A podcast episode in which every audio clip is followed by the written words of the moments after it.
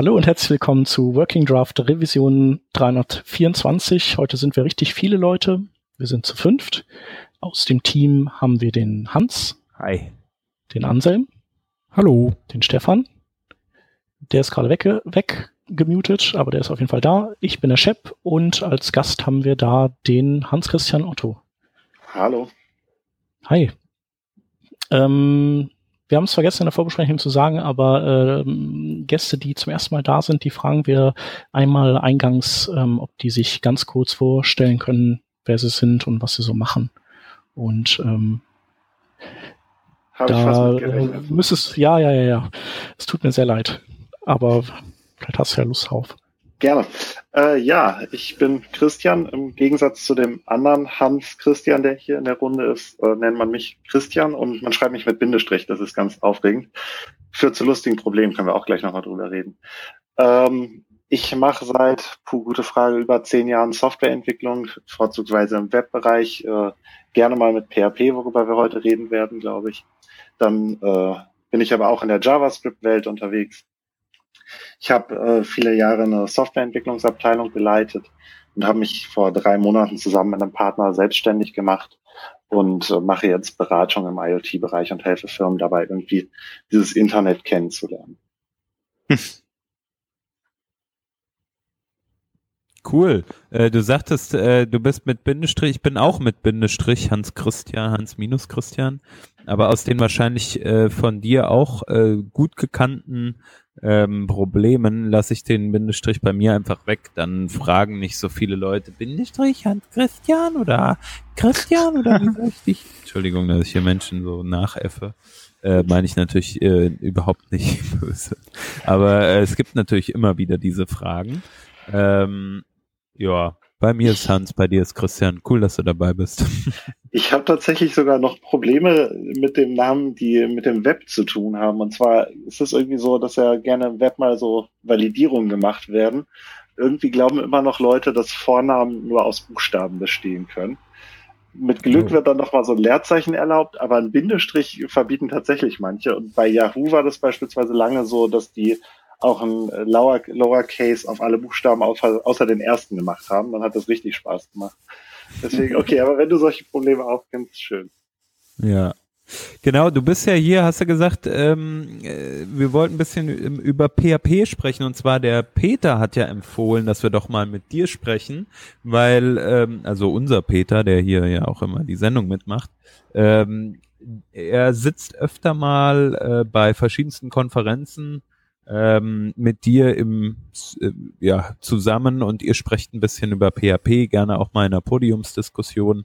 Ähm, und normalerweise haben wir Frontend slash Webentwickler ja oft so ein ja etwas ähm, negativeres Bild von PHP und wir dachten uns, wäre doch mal an der Zeit mal zu schauen, ist das eigentlich überhaupt noch valide?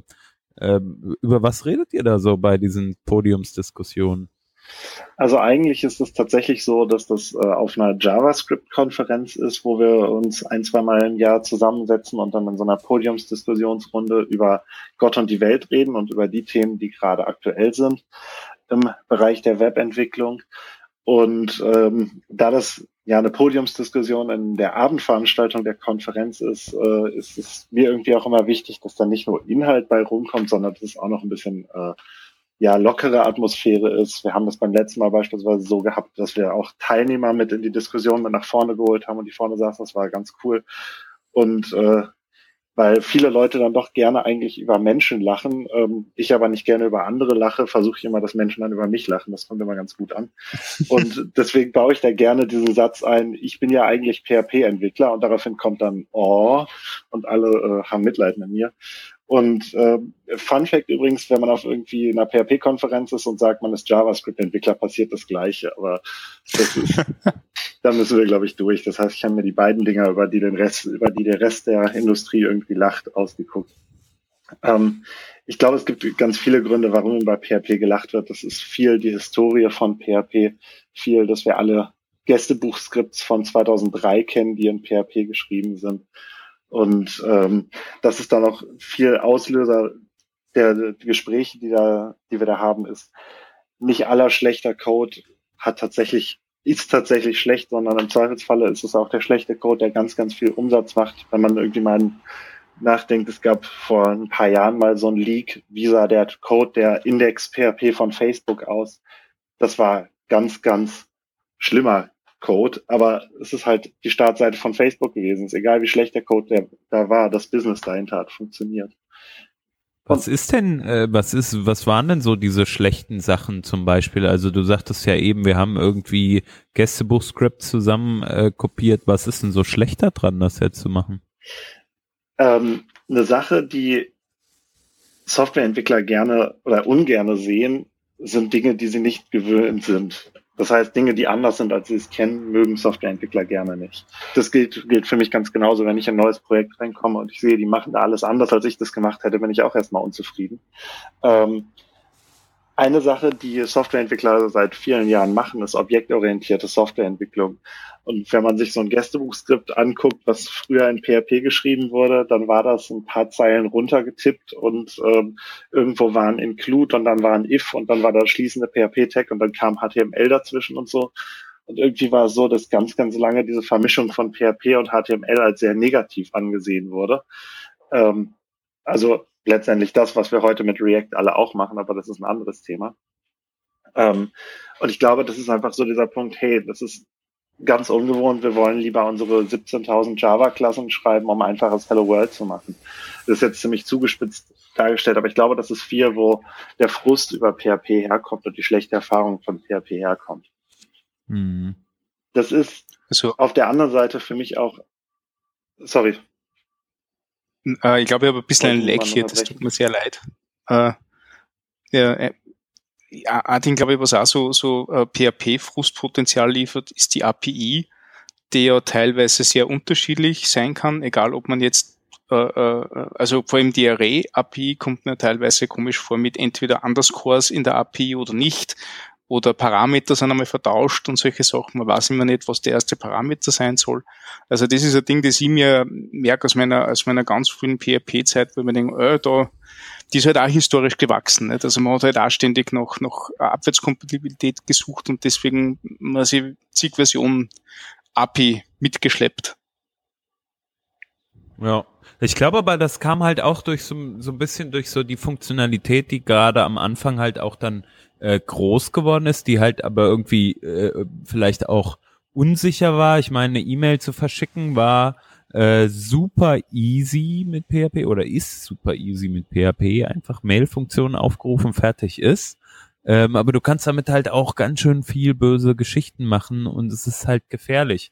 Ähm, weshalb dann irgendjemand äh, dann halt mal da hingegangen ist und gesagt hat, okay, vielleicht sollten wir uns mal überlegen, wie man wirklich ähm, E-Mails verschicken sollte mit PHP.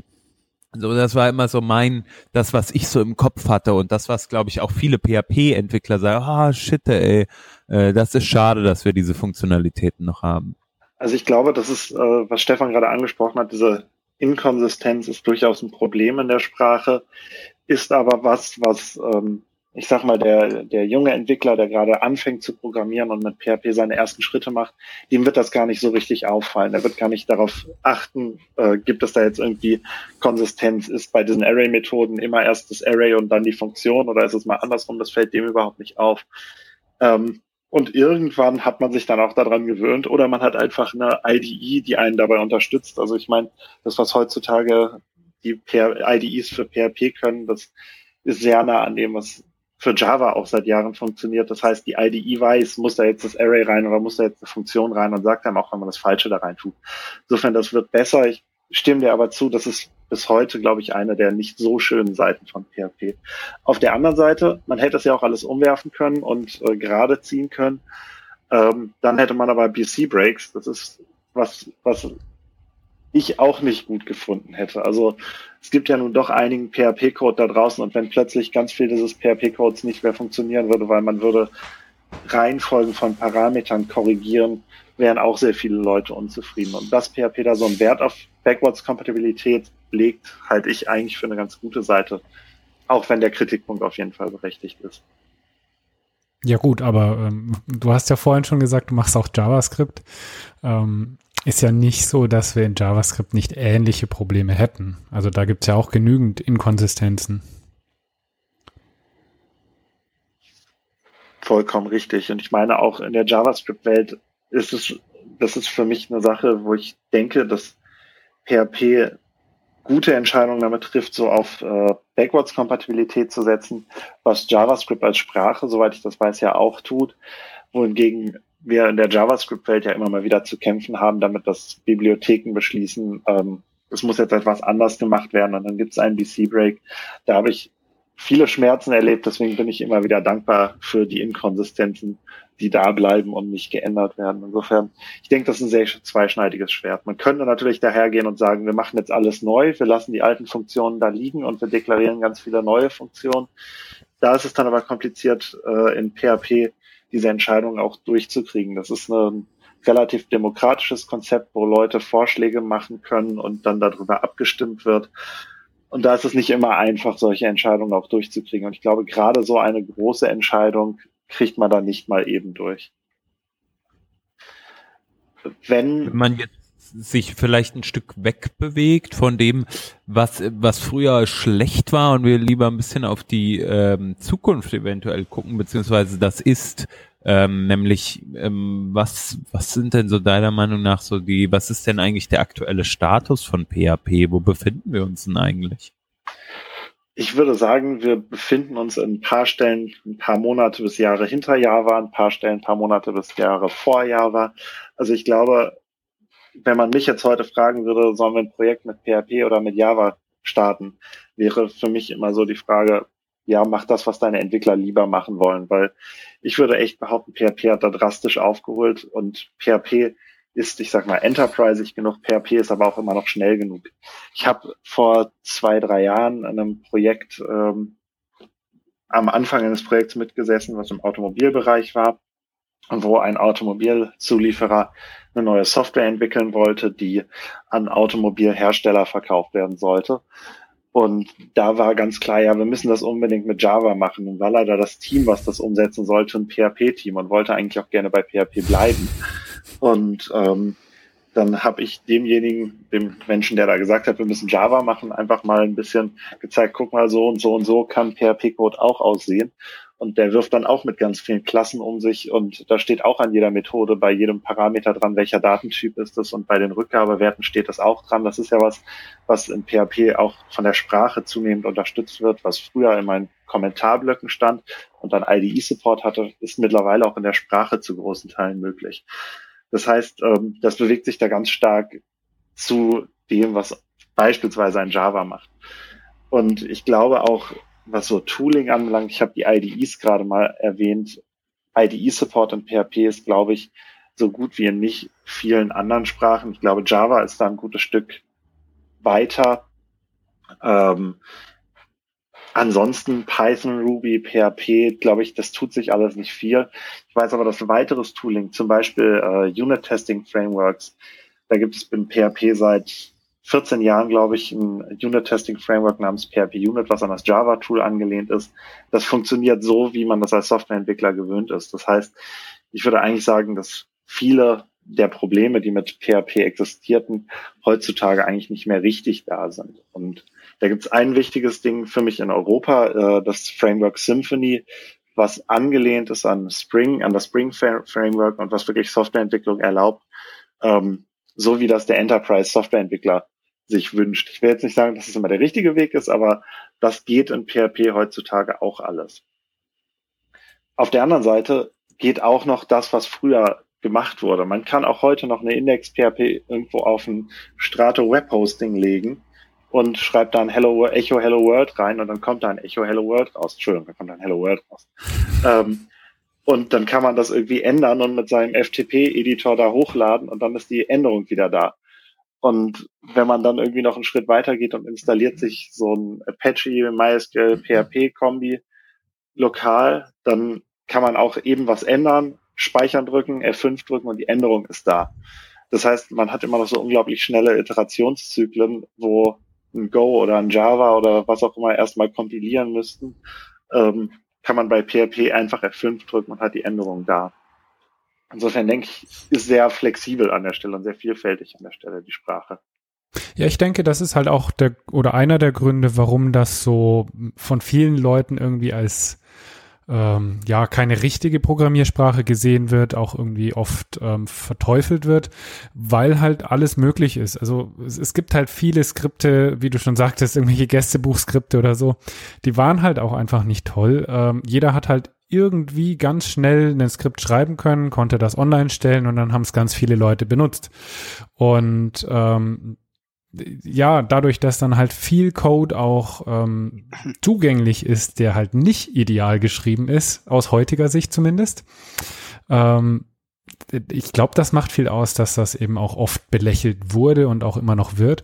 Ähm, aber wie du schon sagst, also es gibt ja heutzutage total viele Möglichkeiten, ähm, die das wirklich zu einer schönen Sprache machen, wo man wirklich ähm, angenehm, sicher eine Application schreiben kann, äh, mitentwickeln kann und ähm, ja auch irgendwie eben zum Beispiel Interfaces ja einbauen kann. Das ist ja auch ähm, einfach Sachen, die gab es halt früher nur in Java, gibt es mittlerweile auch in PHP und ähm, durch diese kleinen Sachen denke ich, ähm, ist es auf jeden Fall schon ähm, eine Möglichkeit, auch heute noch gute Applications zu bauen. Es kommt halt einfach nur darauf an, wie man es umsetzt und mit wem. Ähm, weil du gerade ähm, angesprochen hast, man kann eine Index-PHP raufschmeißen und das funktioniert immer noch, wird immer noch vom Server gepasst und solche Sachen. Äh, PHP hat ja diese Eigenschaft, dass wenn du so eine PHP-Datei aufrufst, nicht, dann rennt halt PHP von Start bis Ende alles durch und passt diesen Code und führt den aus. Nicht? Das heißt, du wenn du, irgendwelche Requires oder Includes hast, wird das halt genau an der Stelle, wo das passiert, ausgeführt. Ähm, was, mit, was ich mich da jetzt frage, ist gerade, wenn man solche Frameworks wie Symfony und so weiter betrachtet, die durchaus sehr viel äh, ähm, Boilerplate zur Verfügung stellen äh, für, für gewisse Basisfunktionen etc., äh, muss doch der, wenn er diese eine PHP-Datei äh, aufruft und durchrennt, auch das ganze Framework mitschnappen in diesem Prozess, oder? Äh, ist das nicht äh, ein ziemlicher Ausführungsoverhead, der, der da drüber liegt, oder habe ich einfach PHP total falsch interpretiert?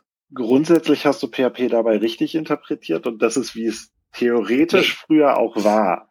Aber ähm, es gibt schon seit vielen Jahren sogenannte Opcode-Caches, die quasi eine Zwischenstufe des Source Codes und dem tatsächlich nachher ausgeführten Bytecode ähm, cachen können. Das bedeutet, dass nicht jedes Mal alles gepasst werden muss, sondern dass es deutlich flotter wird.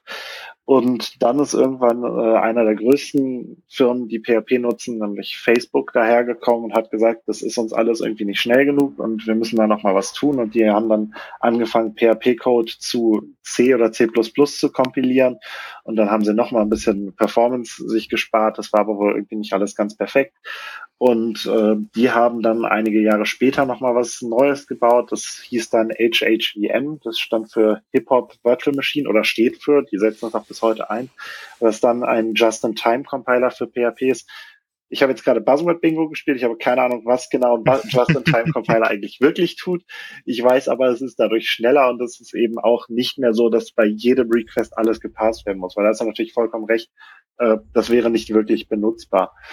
Ähm, es ist so, dass Facebook lange Zeit lang versucht hat, ähm, dieses HHBM kompatibel zu behalten zu PHP. Das haben sie mittlerweile erklärt, wollen sie nicht mehr machen. Das ist auch, ich weiß nicht, ob viele andere Firmen außer Facebook HHBM wirklich produktiv einsetzen. Ähm, es ist natürlich aber auch so, dass Facebook nun mal eine Firma, eine der größten PHP-Installationen wahrscheinlich ist, beziehungsweise jetzt eben HHVM-Installation, die können tatsächlich eine Menge Server einsparen, dadurch, dass sie PHP durch HHVM ersetzen. Ähm, mhm. Aber auch für normale, also auch PHP 7, was die aktuelle Version ist, hat mittlerweile einen Just-in-Time-Compiler dabei, nachdem HHVM das vorgemacht hat, hat man das also auch in PHP selbst eingebaut bekommen. Und da sparen Leute bis zu, ich glaube, 50 Prozent CPU-Zeit dadurch, dass sie auf PHP 7 upgraden. Das heißt, hm. das ist alles mittlerweile schon sehr, sehr flott. Und auch ein Symphony kriegt äh, Antwortzeiten von, ich weiß nicht, 30 Millisekunden oder sowas, wenn man jetzt nur so ein Hello World quasi mit so einem Framework ausgibt, kriegt man das da schon hin. Ähm, insofern, das ist schon alles sehr, sehr flott. Und wenn ich noch einen weiteren Punkt dazu sagen kann, ähm, PHP hat einen großen Vorteil gegenüber, ich bleibe mal bei Java oder auch gegenüber Go oder auch Node.js. Das ist die sogenannte Shared Nothing Architektur. Ähm, das heißt, dass quasi zwischen zwei Requests, die reinkommen, erstmal kein hm. Zustand geteilt wird. Das heißt, jedes Request startet wieder from scratch in einer leeren Ausführungsumgebung. Ähm, es ist da natürlich so, dass man das Konzept von Sessions irgendwie braucht, die standardmäßig im Dateisystem abgelegt werden von PHP, die aber mit zwei, drei INI-Änderungen in der PHP-INI auf beispielsweise ein Redis oder ein Memcache oder so umgestellt werden können. Und dadurch ist es quasi wenn man nichts komplett falsch macht, ist es quasi unmöglich, eine PHP-Anwendung zu schreiben, die man nicht linear auf beliebig viele Server skalieren kann. Und wenn man jetzt Node.js oder Go oder Java sich anguckt, dann kann es immer mal ganz leicht passieren, dass man da irgendwie global, globalen Zustand in der Anwendung baut, weil man kann halt darauf sehr leicht zugreifen. Und das macht PHP einem erstmal sehr schwer. Und dadurch eventuell wäre es mit Java oder Go drei, vier, fünf Millisekunden schneller, aber eventuell wäre es dafür, durch, dafür schwerer, das Ganze linear zu skalieren. Insofern muss man da eh drauf achten, was genau man tut und für mich funktioniert PHP da relativ gut und ich glaube, das ist etwas, was für viele mhm. gut ist, dieses Shared Nothing aufgezwungen zu bekommen. Na, stimmt, gerade wenn du in irgendeiner Aus, äh, äh Laufzeit äh, äh, Problem läufst, nicht steht nicht die ganze Applikation, sondern nur der eine Request. Richtig. Das ist schon ganz nett. Das ist zum Lastenverteilen ganz prima. Und ich finde es ja mittlerweile, also, also Anselm, ich glaube, Colloc äh, baut auf PHP genau. auf dem Backend, ja. ist das richtig, ne? die Seiten ist ja pfeilschnell. Also da genau, ähm, ja, also wie ich es ja schon gesagt hatte, wenn man es halt richtig macht, dann äh, kann man da auch gute Sachen bauen. Ähm, wir haben kein Symphony im Einsatz. Ähm, das ist eine Eigenentwicklung, habe ich letztes Mal schon erzählt. Ähm, also ein eigenes PHP-Framework, ähm, was sich einfach in bestimmten Dingen von Symfony dann doch stark unterscheidet. Ähm, man ist da dann nicht ganz so strikt bei der Implementierung wie Symfony oft. Ähm, ich weiß nicht, wie Symfony jetzt funktioniert, aber wir zum Beispiel laden auch nie das ganze Framework auf einmal, ähm, so dass wir das bei jedem Request immer brauchen würden, sondern wir laden uns halt nur die Module, die wir auch brauchen. Ähm, eben auf der einen Seite, die wir jetzt, wo wir jetzt die Requests machen. Und alles andere wollen wir ja auch gar nicht haben an der Stelle. Und dadurch ist es eben jetzt nicht so, dass ich jetzt, äh, also es kann man sich nicht vorstellen, dass ich jetzt irgendwie bei einem Request dann auf dem Server im Prinzip 2000 Dateien öffne oder sowas. Das passiert ja einfach nicht. Äh, mal abgesehen davon, dass man eben eh einen Opcache dazwischen hat im Normalfall. Ähm, ja, und dadurch kann man dann halt auch wirklich super gute Response-Zeiten hinbekommen. Es ist halt schon so, man muss halt genau wissen, was man tun sollte, was man vielleicht nicht tun sollte. Und ähm, ja, wenn man dann eben auch das alles richtig konfiguriert, ähm, wir können jetzt beliebig viele Application-Server eigentlich hochfahren und das skaliert dann automatisch, ähm, ohne dass wir irgendwo an Probleme stoßen dabei.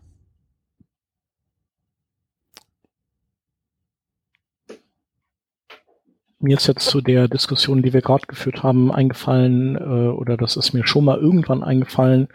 Äh, gerade ist ja auch dieses Serverless so ein Hype. Mhm.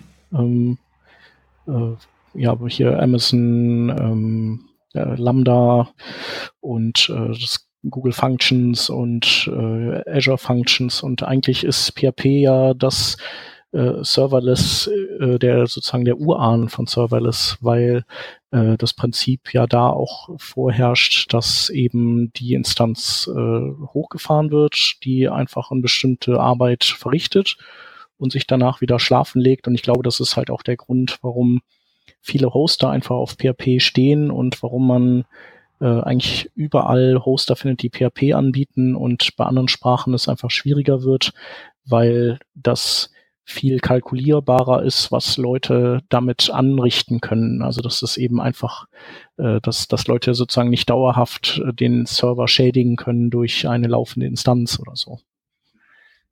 Ich glaube, dass du damit noch einen ganz äh, anderen großen Pluspunkt von PHP gerade angesprochen hast.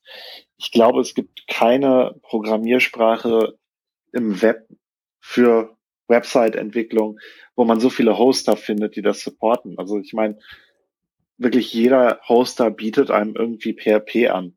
Für, wenn man eine Node.js-Anwendung hat, muss man schon wieder zu irgendeinem Provider, der speziell auf Node.js ausgerichtet ist, eigentlich gehen ich denke, das ist tatsächlich auch was, was viel zur Popularität von PHP beigetragen hat, dass man das einfach immer überall einsetzen konnte.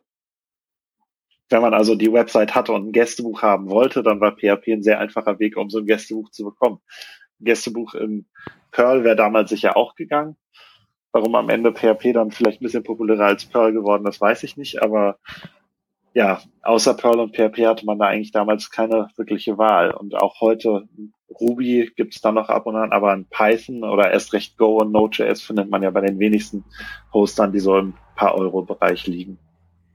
Die traditionellen, mhm. genau. Also also, also ich glaube, dass das PHP gegenüber Perl so populär worden ist, damals war ganz einfach genau aus dem, was du eingangs gesagt hast, wo durch das eigentlich in Verruf geraten ist.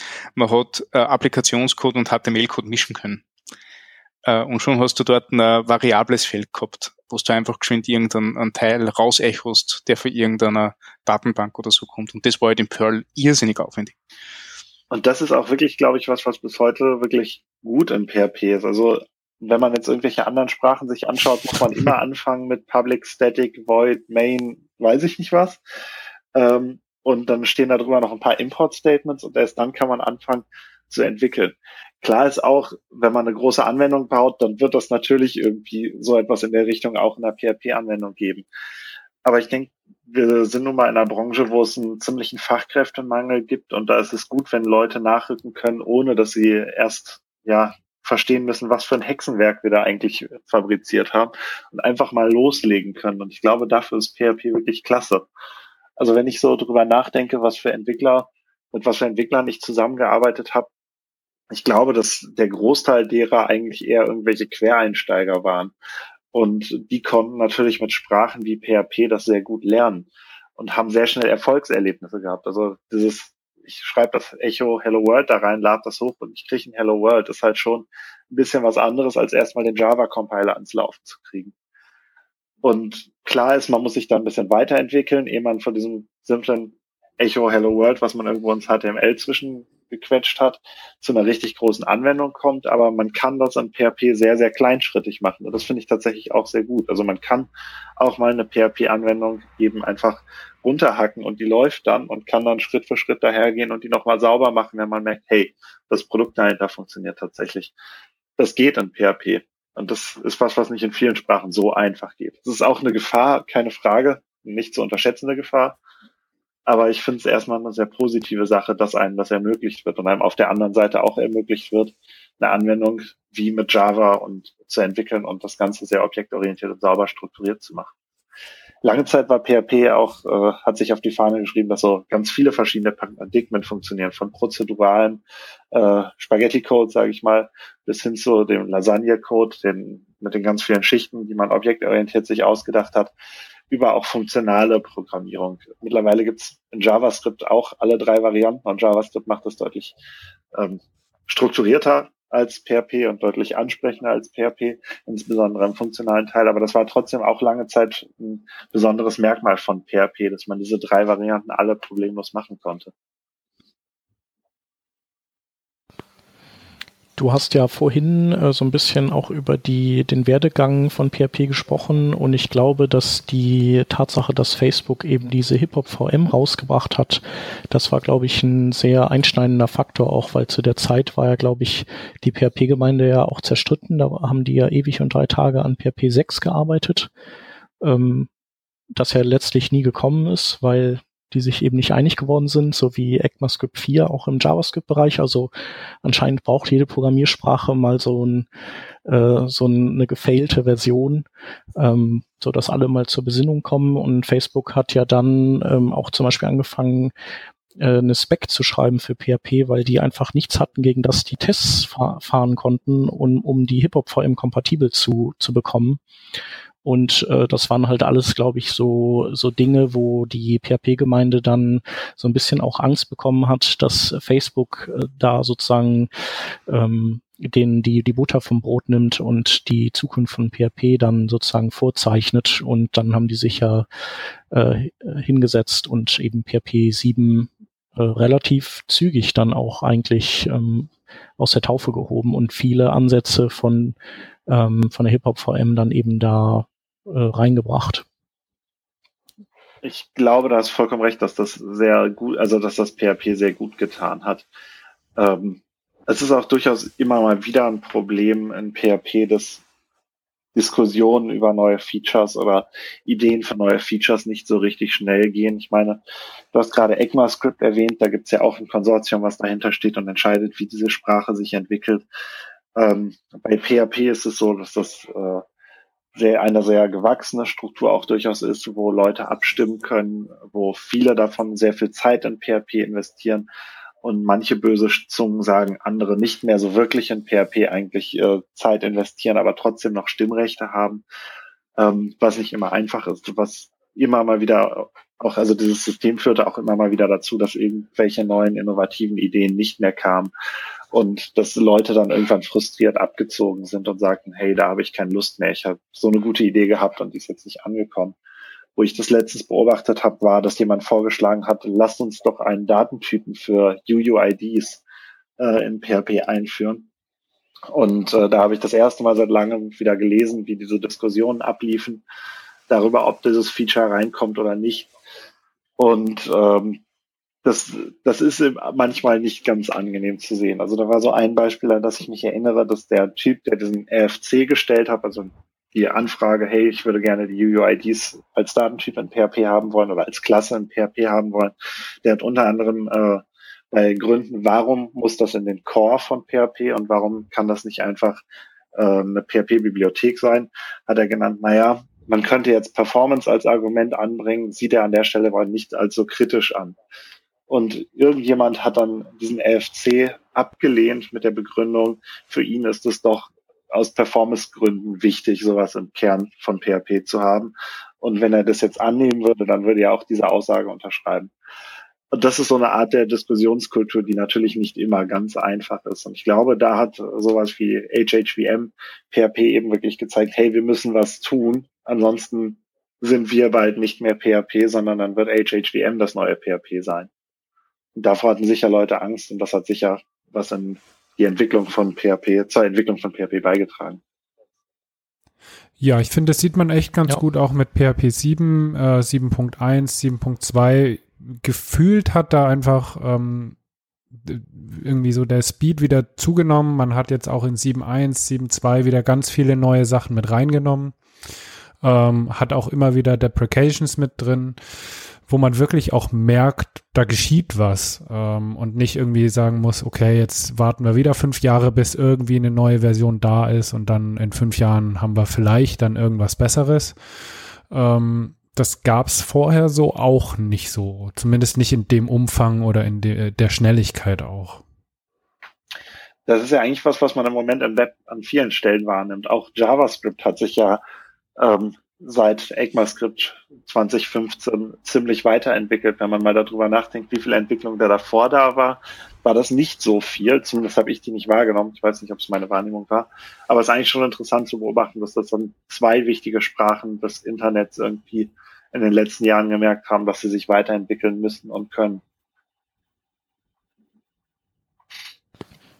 Ja, und also ich würde auch sagen, dass, äh, dass das Ganze auch flankiert äh, wurde durch viele gute Frameworks, die, die, die das einfach sozusagen abstrahieren und die einem, äh, die vielleicht einem, einem Neuling auch, also ich finde ja auch diese Geschichte, die du geschildert hattest, so dass man sich ein Skript zusammenschreibt und so total gut und wichtig. Und das hat man ja auch bei HTML und JavaScript so gemacht. Und man nutzt ja auch immer noch irgendwie User Agent Sniffing Code, den man nicht mehr benutzen sollte, äh, den findet man immer noch, weil da irgendwie Copy and Paste praktiziert wurde.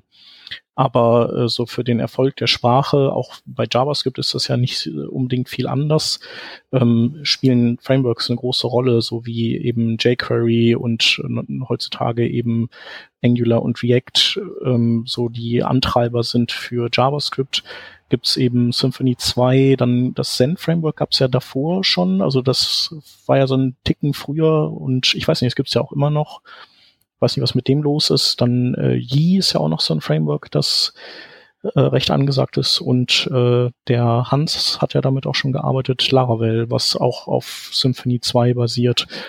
Also ich glaube, dass äh, diese ganzen Frameworks schon viel dafür getan haben, dass PHP wieder eine brauchbare Sprache ist für viele oder sozusagen wieder auf der, auf der Optionsliste auftaucht der Sprachen, die man benutzt für ein Projekt denke auch nicht nur Frameworks, sondern auch komplette Open Source Applikationen. Also ähm, so populäre Beispiele wie MediaWiki, also das, was die Software, die hinter der Wikipedia steckt, ähm, oder auch WordPress als eine der meisten oder die meist installierte oder die Software, die die meisten Websites betreibt, irgendwie sowas habe ich da im Kopf ähm, machen, also die Softwares machen es einem dann doch relativ einfach, so eine Seite mal eben aufzusetzen.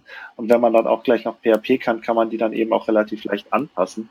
Und da gibt es ja auch Content-Management-Systeme wie Typo 3 oder ich weiß nicht was, ähm, die auch erweiterbar sind. Bei mir war das auch so, dass ich eigentlich von zu meinem Job als Softwareentwickler von vorher eher so Webdesigner nenne ich es jetzt mal, also von ich mache Websites hin zu ich mache Web-Applikationen gekommen bin, weil ich für eine Firma Typo 3 Websites gemacht habe und irgendwann dann da ja jemand gemerkt hat, hm, wir wollen hier ein bisschen was komplizierteres machen und dann am Ende haben wir ein gefühltes ERP-System auf Typo 3 Basis gebaut und wir haben es noch rechtzeitig gemerkt und dann nochmal mit Cake PHP neu gemacht. Das war viel besser, glaubt mir. Ah, Cake PHP, ja, ja, kenne ich. Ähm, also das ist, glaube ich, auch ein relativ typischer Werdegang irgendwie so in PHP. Man macht eben das Typo 3 Plugin oder das WordPress Plugin oder nimmt irgendeinen Online-Shop, die es da gerade im deutschsprachigen Raum gibt es viele Open Source Online-Shops auf PHP-Basis. Ähm, damit legen Leute erstmal los und am Ende bauen sie sich eine riesen Anwendung. Das ist, glaube ich, was, was auch oft passiert. Und man muss ja auch sagen, es gibt einfach viele Webentwickler, die PHP können. Also es gibt sicher auch viele Java-Entwickler und viele Python-Entwickler da draußen, aber wie viele davon dann tatsächlich auch im Web noch Erfahrung haben, ist noch eine ganz andere Frage, glaube ich. Und PHP ist einfach eine Sprache für das Web. Java ist nicht als Sprache fürs Web gedacht. Auch JavaScript ist ja nicht als Sprache für Webserver gedacht. Das ist, funktioniert ja ganz gut, aber war ja mehr so ein Versehen irgendwie. Und ich glaube, das merkt man dann doch immer mal wieder, dass PHP einfach genau dafür gemacht ist. Ja. Äh, wo siehst du denn äh, so die Hauptnachteile heutzutage noch bei PHP? Also mir würde jetzt zum Beispiel einfallen, dass ich zum Beispiel an PHP blöd finde, dass das ja nur ein, also dass PHP ja erstmal nur so ein Teil des ganzen Konstrukts ist und man ja dann, äh, dass, dass äh, der, der Webserver-Part ja dann nicht übernommen wird davon und man dann entweder einen Nginx braucht oder ein Apache und dann auch wieder je nach Version Dinge anders sind oder ja, man einfach verschiedene äh, PHP-Extensions standardmäßig vorfindet. Also da, das ist mir dann manchmal alles so ein bisschen, oder das, das ist immer das, was so ein bisschen nervt an PHP, auch wenn man auf einen anderen Server migriert, da muss man irgendwie immer die ganze Zeit gucken, so äh, wie, wie ist der Rest konfiguriert. Also man kann nicht einfach das ganze Ding nehmen und äh, sozusagen die ausführbare Datei einfach auf der anderen Kiste wieder starten oder sowas. Ähm, Habt ihr noch so andere Nachteile, die ihr seht? Ich habe jetzt ja fast hm. Lust, da drauf einzugehen und zu widersprechen. Mach ja, gerne, dann klar. Ja, ich mache es vielleicht mal ganz kurz. Also ist, man kann tatsächlich natürlich sagen, es ist irgendwie ein Nachteil, dass da das HTTP nicht rausfällt, sondern dass PHP da nur Fast CGI beispielsweise spricht. Ähm, am Ende ist das aber durchaus auch was, was einem das Leben etwas vereinfachen kann wenn man nämlich irgendwie eine IT-Abteilung hat, die sagt, hey, wir haben hier unseren Apache, du kannst dich da irgendwie per Fast CGI ranhängen und man sagt dann, nee, wir haben hier aber unseren Node.js, der macht da einen Port sowieso auf, dann sagen die dir im Zweifelsfall auch, nö, das wollen wir nicht. So, du machst bitte hier Fast CGI. Ob das jetzt technisch Sinn macht oder nicht, ist nochmal eine ganz andere Frage, aber ähm, man hat also ich sage es mal so, ich finde, wenn Leute eine Node.js-Anwendung bauen und die nach außen ins Internet exposen, ohne einen Reverse-Proxy davor, ist das vielleicht auch nicht immer die beste Idee. Und bei PHP kann man diesen Fehler eben gar nicht machen. Und es gibt äh, auch noch so ein Framework, Bibliothek, wie auch immer man es nennen will in PHP. Das Ding nennt sich React PHP. Ich habe keine Ahnung, wie Production Ready das ist. Das hat nichts mit React.js zu tun. Der Name war, glaube ich, auch davor schon da. Ähm, das ist so ein bisschen das Node.js für PHP. Also das heißt, man startet dann da einen Prozess und äh, für jeden, für jedes Request wird eine Funktion aufgerufen und dann passieren da Dinge. Ob das eine gute Idee ist, das so zu machen oder nicht, sei mal erstmal außen vorgestellt. Ich will nur zeigen, PHP kann sowas dann auch wieder. Das ist halt genau dieser Punkt mit, irgendwie kann man alles mit PHP machen, was man mit PHP machen möchte. Ja, es gibt ja zum Beispiel auch die FAR-Dateien, ähm, die ich mir packen kann. Dann habe ich da auch wirklich ein Bündel, was ich ähm, einfach auf einen anderen Server schieben kann. Und das kann ich dann entsprechend auch ausführen auf dem Server. Also auch dafür gibt es Möglichkeiten. Da, da gibt es ja sogar mittlerweile in PHP einen integrierten Webserver. Auch da, keine Ahnung, ob man den in Produktion einsetzen will, aber theoretisch hat PHP, bringt PHP einen Webserver mit. Das heißt, wenn man so ein FAR packt, kann man da auch direkt ein Command draus machen, was dann auf Port sowieso lauscht. Ich würde es nicht machen, aber man könnte es zumindest machen. Man hat dann natürlich auch wieder andere Probleme im Deployment. Und das hatte ich ja gerade schon mal mit, hey, bei PHP kann man das einfach per FTP da hinlegen und dann ist da und funktioniert. Ähm, wenn man so einen Port aufmacht, dann muss man sich irgendwie darum kümmern, dass in der Zeit, wo man den alten Prozess runterfährt und den neuen Prozess wieder hochfährt, dass da irgendwie nicht schlimme Dinge passieren. Und so ein PHP-Deployment ist am Ende bei den meisten Anwendungen, die jetzt nicht Docker oder sowas einsetzen, heutzutage immer noch ein, wir laden mal neue Dateien hoch oder wenn man ein bisschen äh, versierter ist und ein bisschen fancy Sachen machen will, dann legt man irgendwo einen neuen Ordner hin und dreht am Ende nur noch einen Symlink, sodass das in einem Schlag umgesetzt wird. Aber der Webserver läuft währenddessen weiter und kann die Requests noch an den alten Code weitergeben, bis der neue da ist und dann schwenkt er auf den neuen um. Klar kann man sowas mit Reverse Proxies auch mit Node.js und Co. machen, aber man muss sich dann doch nochmal um ein bisschen mehr kümmern. Ist mein Eindruck. Ja, aber ähm, äh, was wären denn, was wären noch Nachteile, die, die, die es gibt, die, die vielleicht auch systembedingt sind? Also, weil sonst wäre ja das Fazit äh, eigentlich unserer Sendung, dass, äh, dass es ja Quatsch wäre, nicht PHP einzusetzen, äh, außer man mag vielleicht nicht die Art und Weise, wie das geschrieben wird oder so. Oder man möchte gerne eine Sprache haben, die keine geschweiften Klammern nutzt oder so. Ähm, also wo, wo muss PHP noch aufholen äh, in Bezug zu anderen Sprachen, eurer Meinung nach? Oder ist, passt das so, wie es ist und ich könnte tatsächlich auf ganz hohem Niveau, glaube ich, eigentlich nur jammern. Ich habe so anderthalb Kisten, die mich immer wieder stören und ich bringe ein Beispiel eventuell mal rein. Das ist jetzt vielleicht für den einen oder anderen eher langweilig, aber mir fehlen in PHP Generics. Also die Möglichkeit, einen Datentypen zu haben, der einen anderen parametrisierten Datentypen in irgendeiner Form beinhaltet. Typisches Beispiel, was der PHP-Entwickler bringt, ist, ich möchte gerne ein Array von Usern haben. In PHP gibt es keine Möglichkeit zu sagen, an dieser Stelle erwarte ich als Parameter ein Array von Usern oder als Rückgabewert einer Funktion, ich erwarte ein Array von Usern. Das geht nicht und das machen Leute dann über Docblöcke, also über Kommentare. Ähm, und das ist für mich tatsächlich, nachdem ich auch wirklich einige Zeit mal Java gemacht habe und äh, dann einige Zeit TypeScript gemacht habe. Etwas, was mir immer wieder wehtut, dass ich das in PHP nicht machen kann. Und ich weiß nicht so richtig, wie groß die Chancen stehen, dass das in PHP kommt, weil alle, mit denen ich bisher geredet habe, die irgendwie Stimmrechte haben im PHP-Bereich, ähm, haben immer mehr oder weniger gesagt, ja, dann mach halt Java. wo auch viel dran ist, ist, muss man ja sagen. Also die hm. Grenzen schwinden da ja genau. immer mehr und das entwickelt sich immer mehr in genau diese Richtung. Ob das gut ist oder nicht, ja, muss man dann wissen. Die Frage ist halt, ne, so ging mir das jetzt auch zum Beispiel, neulich habe ich mal mit TypeScript gearbeitet, sage ich, ja, okay, hier gibt's Enums, hier gibt's, keine Ahnung, Interfaces, hier gibt's äh, Generics. Warum? Ähm, also man wird irgendwie, man verallgemeinert so verschiedene Sachen, äh, finde ich, die dann in jeder Sprache Anwendung finden und die einzige Art und Weise, wie man das dann anwendet, ist dann nur noch, also so eine Art, man schreibt es halt ein bisschen anders. Man nennt Sachen vielleicht ein bisschen anders, die Funktionen heißen anders oder so. Aber wo sind die grundlegenden Unterschiede der Sprachen? PHP, Java, keine Ahnung, TypeScript, jetzt mal ganz platt gesprochen.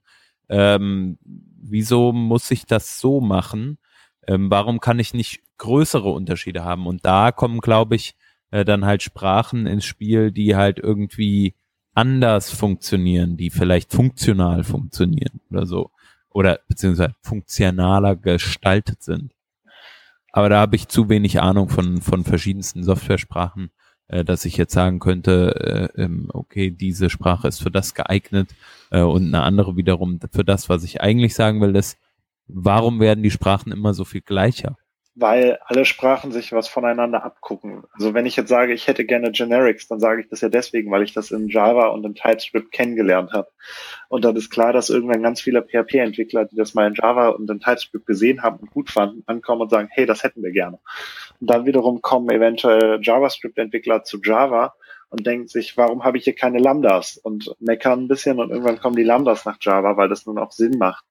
Insofern glaube ich, hast du da gerade eigentlich was ganz Wichtiges gesagt. Die Sprachen werden sich immer ähnlicher.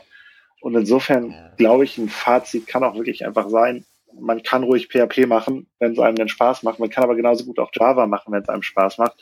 Und das gleiche gilt für Node.js, Go, Python, Ruby und so weiter. Ich glaube, es ist am Ende gibt es sehr, sehr wenige Gründe, die für oder gegen die ein oder andere Technologie sprechen. Es gibt so ein paar Ausnahmen, aber im Großen und Ganzen glaube ich, ähm, die Frage, ist PHP der richtige Weg oder ist Java der richtige Weg, kann man in den wenigsten Fällen konkret mit einem Ja oder einem Nein beantworten, sondern es ist immer, ja, passt, mach das, wirst du nicht mit vorne Wand fahren.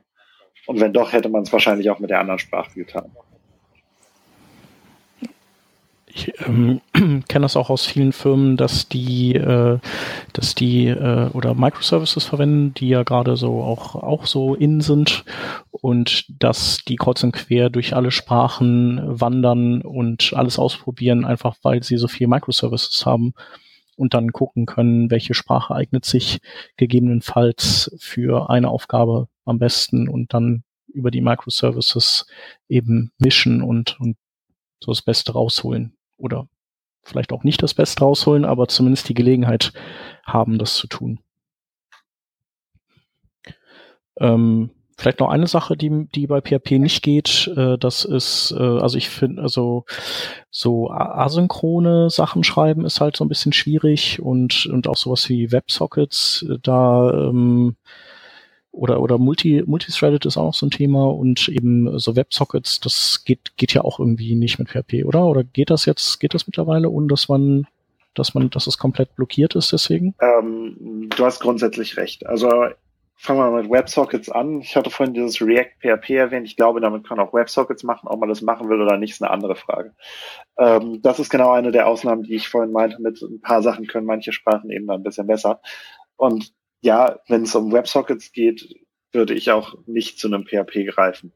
Ähm, Im Zweifelsfalle hat man dann ja dann doch so eine mehr oder weniger Microservice-Architektur. Also ich habe das in der Vergangenheit ein paar Mal gemacht, dass wir eine PHP-Anwendung hatten und daneben noch so ein kleines Node.js lief, was dann im Großen und Ganzen Socket.io eingebunden hat und mit dem Browser irgendwie in Echtzeit, in Anführungszeichen Echtzeit kommuniziert hat.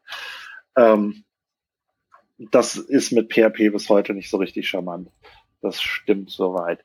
Zum Thema Asynchron hast du auch grundsätzlich recht. Es gibt Möglichkeiten, beispielsweise asynchron HTTP-Requests und auch SQL-Queries zu machen. Da das nicht so richtig von der Sprache vorgesehen ist, ist das nicht immer unbedingt syntaktisch perfekt, aber sowas geht.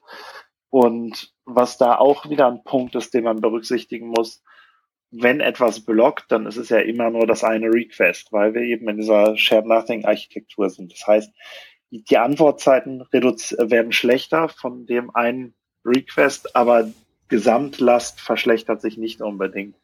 Und da gibt's auch lustige Tricks, die dann in der PHP-Community gemacht werden. Ich habe da letztens was von einem Bekannten gehört, die in der Firma ähm, auch eine Microservice-Architektur haben, wo ganz vorne ein PHP vorsteht. Und die haben da theoretisch natürlich das Problem, dass so Microservices im Zweifelsfalle bedeutet, dass sie ganz viele Requests an irgendwelche anderen Services abschicken und das vorzugsweise per HTTP. Und das heißt, das kostet immer relativ viel Zeit. Und was die mittlerweile machen, ist, dass sobald ein Request bei denen reinkommt, ist das allererste, was sie machen, gucken, welche Microservices wollen wir eventuell anfragen, schicken da schon mal die Requests hin, machen dann ihre SQL-Queries und so weiter und am Ende sind dann die Antworten glücklicherweise hoffentlich schon da. Und dann können sie das so äh, bisschen performance-optimiert auch nochmal machen. Aber ja, PHP ist nicht für asynchrone Ent Softwareentwicklung gemacht, so wie das in Node.js beispielsweise gemacht ist was vielerlei Code meiner Meinung nach aber auch ein bisschen lesbarer gestaltet, muss man auch wieder dazu sagen. Mhm. Ja, das auf jeden Fall. Also diese asynchrone Callback Promise äh, Hell, die ist schon ein bisschen anstrengend. Also da gibt's ja dann auch jetzt Async, äh, Async Functions und Await und so. Das ist schon Wird besser. cool, aber ja. Aber es ist schon nicht immer einfach, finde ich. Ja, aber wenn man eben gut plant, ähm, wie du schon sagtest, Christian, dann hat man eben eine Microservice-Architektur und dann ähm, ist vielleicht die Main-Application mit PHP gebaut und ähm, die, der eine Anwendungsfall, den ich habe, den kann ich dann mit einem Node.js Microservice umsetzen. Ähm, das ist ja dann eigentlich vielleicht wirklich sinnvoller, wenn das nur eben ein kleiner Teil der Application ist, dass ich den auslager, statt dass ich eigentlich alles neu schreibe unter Node.js zum Beispiel oder in Go. Ja, ich denke, das ist auch so ein klassischer Fall. Wir haben gerade schon ein paar Mal Facebook erwähnt. Äh, Facebook hat ja, ich weiß nicht für welche Programmiersprachen, alles Softwareentwickler. Ähm, aber die machen ja bei weitem nicht nur PHP und trotzdem ist so dieses Facebook.com, diese Startseite, diese, diese, diese Internetseite, die wir da sehen, bis heute noch PHP. Allerdings gehe ich davon aus, dass bei jedem, oder HHVM, sorry, bei jedem Request, was wir da irgendwie hinschicken, wird wahrscheinlich auch noch ein Java-Server irgendwo hinten angesprochen und ein Go und ich weiß nicht was, dadurch, dass sie eben diese Microservice-Architektur haben.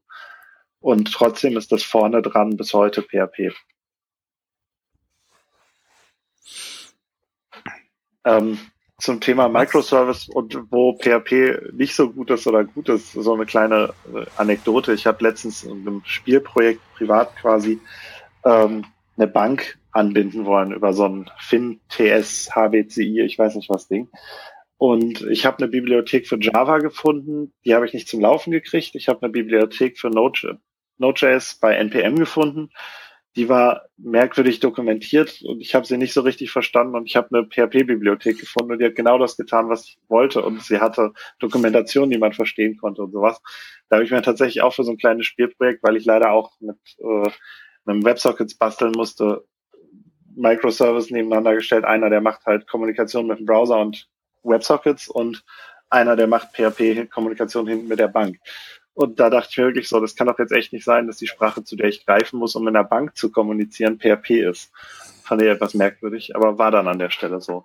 Ich denke, das ist genau das, was vorhin bei Microservices guckt man eben, welche Sprache ist die richtige für welchen Service, ist genau das, was man machen sollte. Und dann ist eben manchmal PHP die Antwort und manchmal nicht.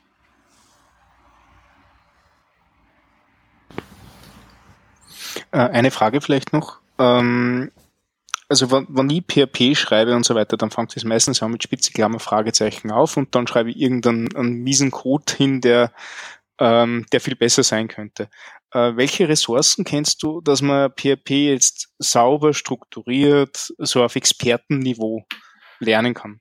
Erstmal würde ich gefühlt sagen, dass es nicht ernst zu nehmen PHP-spezifisch ähm, ist, sondern wenn man objektorientiert strukturieren will, dann muss man lernen, wie man objektorientiert strukturiert. Und dann sind die Fragen, wie es in PHP gemacht wird, ist dann relativ einfach. Ich habe vor etlichen Jahren mal ein Buch gelesen, beispielsweise zum Thema PHP Design Patterns. Das fand ich total aufregend. Ich war dann am Ende aber total enttäuscht, weil da einfach genau das gleiche drin stand wie in der Gang of Four äh, Design Patterns Buch, nur halt hm. mit PHP Syntax. Ähm, es gibt natürlich so ein paar Blogs im Internet. Es gibt beispielsweise den Planet PHP, wo auch einige dieser Blogs, aggre Blogs aggregiert sind. Ähm, ich persönlich lese auch relativ gerne den Blog von Quafu. Das ist eine deutsche Consulting-Firma, die PHP macht, äh, sind Freunde von mir. Insofern ist es jetzt vielleicht ein bisschen Schleichwerbung. Aber die schreiben äh, über Softwareentwicklung mit PHP und über Qualität in Softwareprojekten und wie man Refactorings macht und wie man typische Fehler, die in PHP-Applikationen gemacht werden, eben vermeiden kann. Und das ist sowas, was ich immer mal wieder weitergebe. Wenn ich irgendwie einen spannenden Artikel da sehe, dann schicke ich den Freunden und Bekannten und sage so, hey, guck mal, das ist cool. Ähm, Aber ansonsten für mich ist das meiste nicht PHP-spezifisch, sondern ist wirklich Softwareentwicklung, objektorientierte Softwareentwicklung muss man lernen, egal ob mit PHP oder mit Java oder was auch immer. Die Spitzenklammern sind dann bis heute noch ein bisschen unschön, aber da müssen wir durch.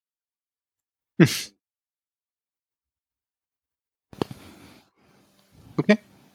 Ja, und so, äh, um sauberen Code zu schreiben, gibt's ja dann noch so Standards wie äh, diese PSR-Standards, ich weiß nicht, PSR 0 bis 7 oder so gibt's? Ja, mittlerweile sogar noch ein paar mehr. Also PHP hat, ich glaube, PSR 1 und 2 sind die, die auf Coding-Standards eingehen. PHP hat mittlerweile tatsächlich einiges an Tooling und einiges an Standardisierung auch versucht aufzubauen. Ist bei weitem noch nicht da, wo Java ist, aber dieses äh, PSR sind Standards für PHP-Projekte, Eins und zwei sind Coding-Style, dann gibt es noch welche zu, wie soll man seine Verzeichnisse strukturieren und äh, wo liegen Klassen. PHP erlaubt es einem nur mal allen Code einer kompletten Anwendung auch in eine Datei zu packen und irgendwie ist das nicht unbedingt das, was man machen will, sondern auch in PHP macht man mittlerweile das so, dass man pro Klasse genau eine Datei hat und äh, PSR 4 beispielsweise sagt dann eben, wie von Namespaces auf äh, und Klassen in Namespaces auf Ordner und Dateien gemappt wird, nämlich ziemlich genauso wie es in Node.js auch passiert. Ähm, und da gibt's dann auch Standardisierung für, für, für wie sieht eine HTTP-Message aus beispielsweise. Das macht schon alles Sinn, da entwickelt PHP sich. PHP hat auch unfassbar viel Tools für statische Code-Analyse. Beispielsweise gibt's da PHP MD, was einem viele Fehler, die man machen könnte, zeigt. Neuerdings, wobei seit einem Jahr mittlerweile gibt's das Tool PHP Stan, was äh, auch viele Bugs aufdecken kann und auch statische Code-Analyse ist. Und äh, ja, wenn es um Coding-Style-Fragen geht, gibt's Code-Sniffer, was einem auch sagt, hey, du hast da die geschweifte Klammer falsch positioniert oder da müssten drei und nicht vier Leerzeichen sein oder sowas. Ähm, da ist PHP mittlerweile auch sehr gut ausgestattet an Tools, um zu verhindern, dass man unschönen Code entwickelt. Und ansonsten würde ich tatsächlich auch sagen, ähm, wenn man nicht nur das Gästebuch schreiben will, sondern wenn man wirklich ein bisschen lernen will, wie kann man sowas strukturieren, dann sollte man sich ein Framework nehmen, sollte sich beispielsweise Symfony nehmen und sollte gucken, okay, wie strukturiere ich meine Anwendung mit Symfony? Da ist auch nicht alles perfekt drin, da wird man auch ganz viele Leute finden, die das kritisieren, aber wenn man sich da an so einem Framework erstmal entlanghangelt, dann macht man wahrscheinlich nicht ganz viel verkehrt. Ähm, wo du das gerade sagst, fällt mir ein, es gibt auch die äh, Lara-Cars zu Laravel. Ich weiß nicht, ob Symphony 2 auch so sowas hat. Also das sind ja, ist ja quasi wie so äh, ein Videotutorial-Serie rund um das Laravel-Framework. Ehrliche Antwort, ich weiß es nicht, ob es sowas gibt. Okay. Ich, ich schmeiße es mal in die Links. Und ähm, genau, sonst wahrscheinlich äh, kann man ja auch sich so einen Udemy-Kurs reinfahren oder so. Ich weiß, dass es grundsätzlich solche Kurse gibt, aber ich habe keine Ahnung, welche davon gut sind oder nicht. Ich könnte noch das Buch empfehlen, mit dem ich vor zwölf Jahren oder so PHP gelernt habe. Das hilft aber auch niemandem mehr weiter, glaube ich. Sollte niemand hm, mehr Wahrscheinlich weiter. Wahrscheinlich nicht, nee. nee. Ja. Nö, aber ich denke mal, Ressourcen wird man einige finden. ist wahrscheinlich eher die Frage dann äh, so, welche sind die guten und welche die schlechten, ne? Ja, auf jeden Fall. Und ich glaube, da was Pauschales zu sagen, ist auch nicht immer einfach. Und wird nur nach hinten ja. losgehen. Da haben wir auch wieder genau das Problem, dass PHP einem so viele Möglichkeiten öffnet. Wenn ich jetzt sage, das und das ist der richtige Weg, garantiere ich euch, ihr habt äh, von 30 PHP-Entwicklern E-Mails, die euch widersprüchliche Wege sagen, die eigentlich die richtigen Wege sind. Es gehen eben ganz viele Wege und deswegen ähm, machen es ja auch viele, dass sie sagen, okay, wir benutzen nicht Symphony, sondern wir schreiben uns unser eigenes äh, PHP-Framework. Das ist auch so eine Sache, man kann auf einer PHP-Konferenz mal fragen, wer von euch hat schon mal ein eigenes Framework in PHP geschrieben und alle werden die Hand heben. Das ist, glaube ich, was, was in den wenigsten Programmiersprachen so verbreitet ist. Und das ist sowohl eine gute als auch eine schlechte Seite an der Sprache, denke ich. Ja, auf jeden Fall lernt man viel. und weiß vielleicht dann auch, warum äh, andere Frameworks, die's, die fix und fertig sind, vielleicht äh, so, warum man die dann benutzen möchte. Richtig. Ja. Ja, sorry. Ja, ich glaube, das ist immer, also du hast gerade gesagt, man lernt viel. Ich glaube, es ist immer ein guter Lernprozess, sowas mal durchzumachen. Ähm, ich bin mittlerweile aber am Ende eher ein Fan davon zu sagen, okay, ich mache den Lernprozess durch und dann nehme ich mir doch das Symphony daher, weil man muss mich um ganz viele Probleme nicht mehr kümmern. Und wenn ich nicht gerade ganz viele Entwickler übrig habe, die sich um die Maintenance des Frameworks kümmern können, ist es, glaube ich, ganz gut, wenn andere Leute das für einen machen.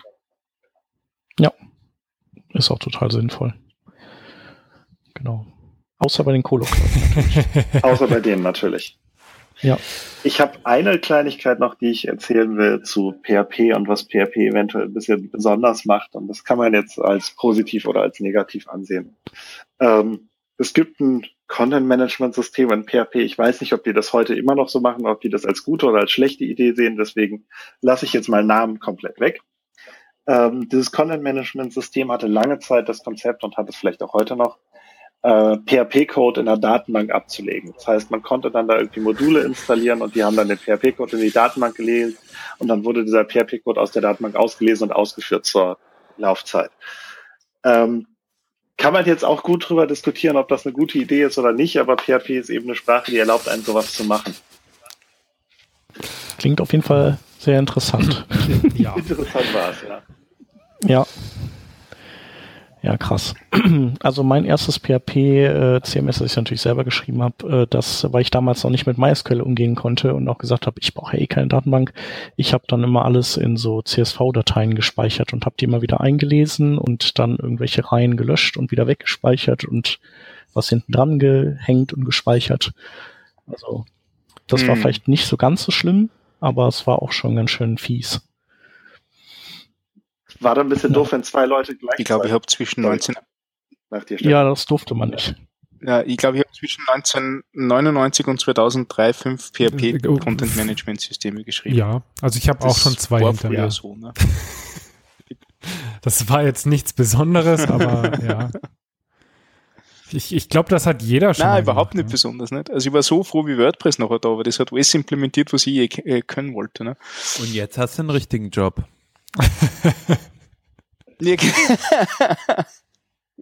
Jetzt habe ich vor allem einen Job, das ist ja auch schon mal wichtig. Ne?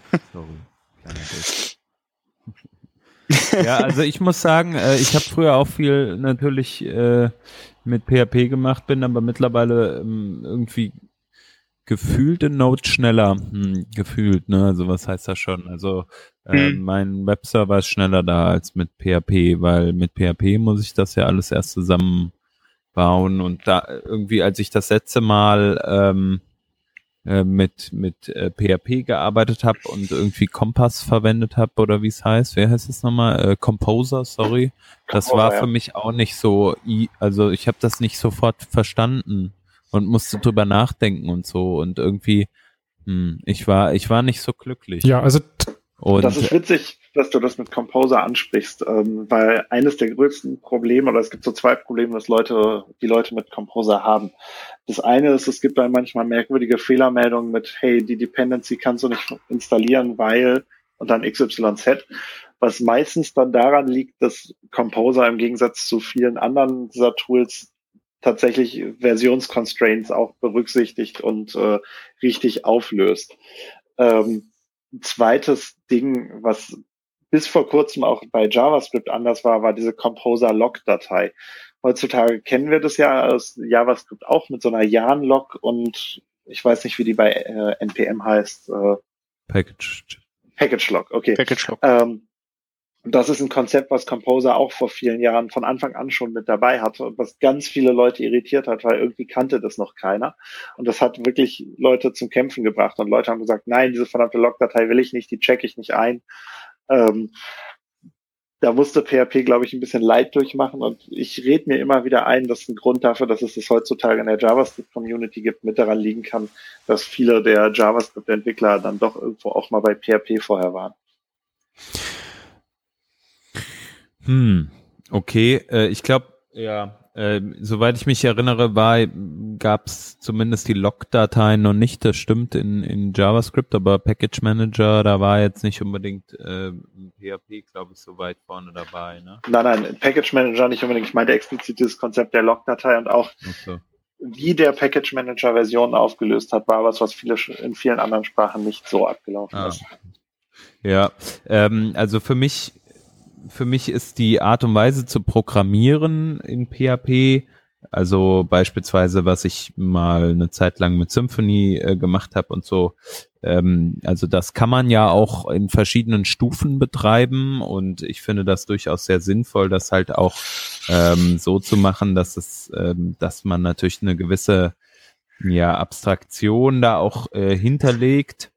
Mm, dennoch neigt man ähm, gefühlt dazu, so ein Stück weit halt auch dann dort äh, Java zu implementieren, wo es vielleicht gar nicht notwendig ist oder die Paradigmen, die Java ähm, auferlegen aus der Projektorientierung halt vielleicht auch manchmal ein bisschen zu weit zu treiben, wo es vielleicht gar nicht notwendig ist.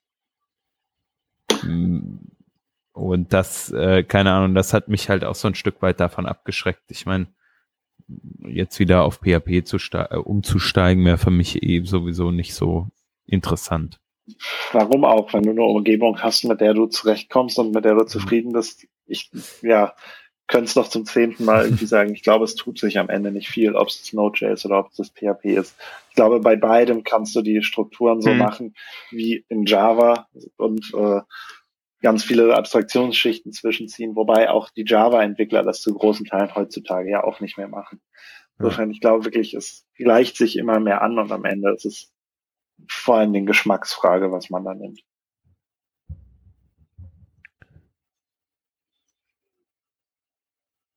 Okay. Cool, dann würde ich, ähm, würde ich fast sagen, wenn dem nichts mehr zuzufügen ist, dann machen wir hier zu. Passt.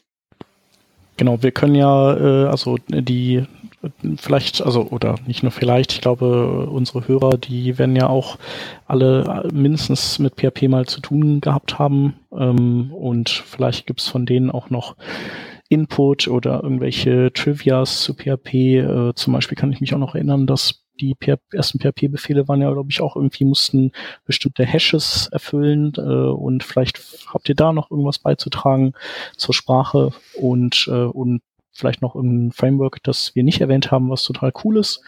Schreibt uns das alles und wenn ihr Fragen habt, gerne auch. Und ich denke, ich kann man ja auch auf Twitter anhauen, ähm, Christian, oder? Richtig, ich bin auf Twitter als Moody-Kuh unterwegs. Moody-Kuh, alles klar.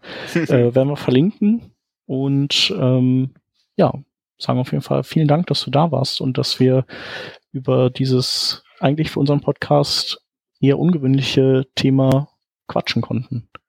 Danke für die Einladung. Dann haben wir noch vielen Dank nochmal. Ach so, haben wir noch? Genau. Oh, Entschuldigung, wir haben noch einen Link. Ist ja, es, äh, es ist vielleicht, genau, äh, wenn äh, ihr das jetzt hier hört, äh, schon ein wenig spät. Äh, trotzdem gibt es den 24 Accessibility, 24 Days Accessibility Adventskalender.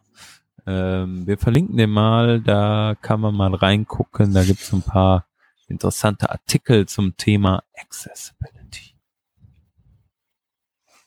Cool. Genau.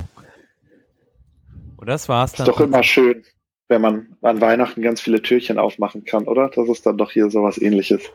Ja, genau. Das äh, hoffentlich äh, können dann alle sofort alle Türchen öffnen. Alles klar. Danke nochmal, dass du da warst, Christian. Und danke euch.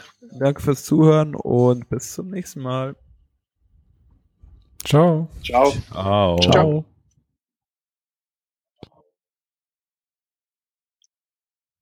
Hey, sorry für die ganzen Lags. ist total scheiße. Echt.